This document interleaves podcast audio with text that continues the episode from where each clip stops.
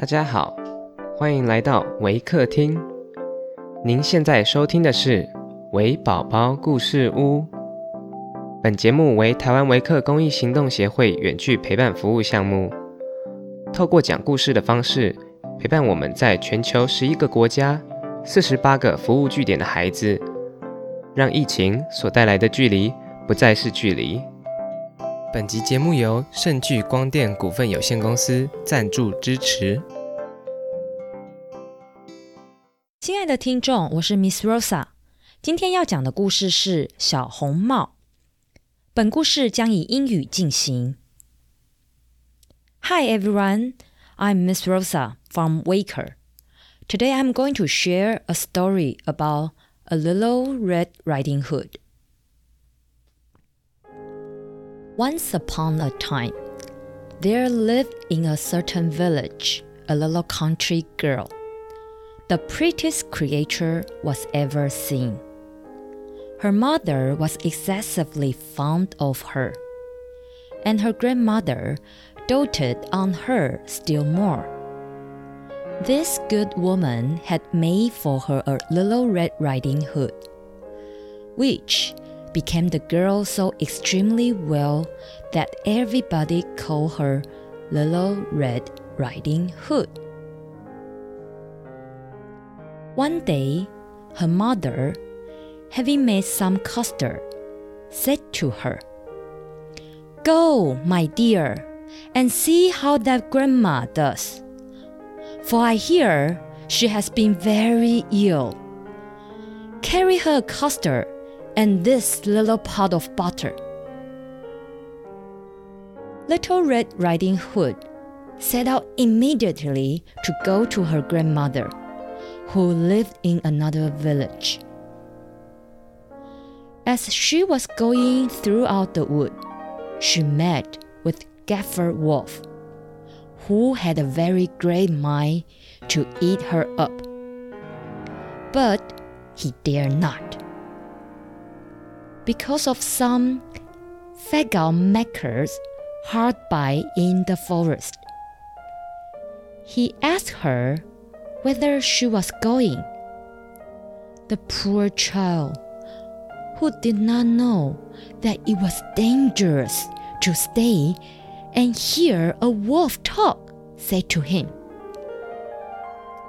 I am going to see my grandma and carry her a custard and a little pot of butter for my mamma. Does she live far off? said the wolf.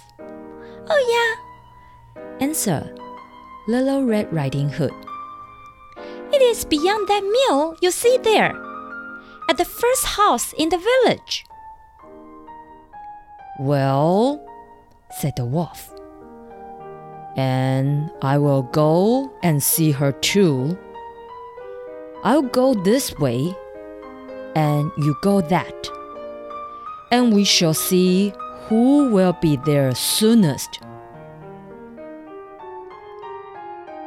The wolf began to run as fast as he could, taking the nearest way, and the little girl went by their fathers about diverting herself in gathering nuts, running after butterflies, and making nosegays of such little flowers as she met with.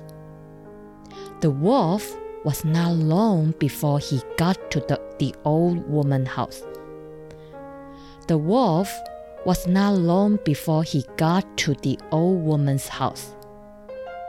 He knocked at the door tap tap. Who's there?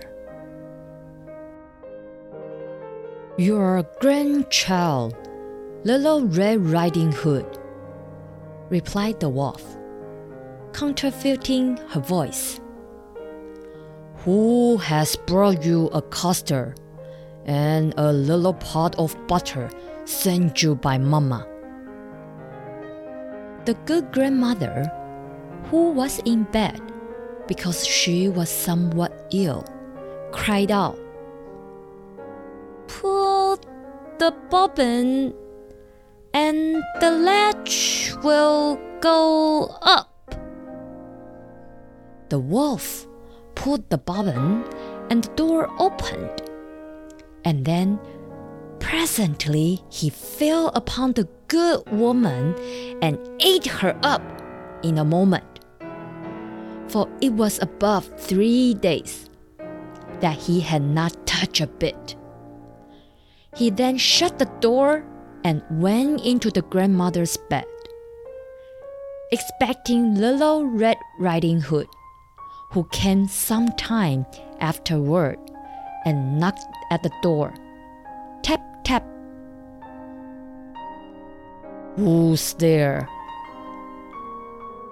Little Red Riding Hood, hearing the big voice of the wolf, was at first afraid. But believing her grandmother had got a cold and was hoarse, answered, This your grandchild, little Red Riding Hood, who has brought you a custard and a little pot of butter Mama sent you. The wolf cried out to her, softening his voice as much as he could. Pull the bobbin, and the latch will go up. Little Red Riding Hood pulled the bobbin, and the door opened. The wolf, seeing her come in, said to her, hiding himself under the bedclothes, Put the custard and the little pot of butter upon the stool, and come and lie down with me. Little Red Riding Hood undressed herself and went into bed, where, being greatly amazed to see how her grandmother looked in her night clothes, she said to her, Grandma, what great arms you have got! That is the better to hug thee, my dear.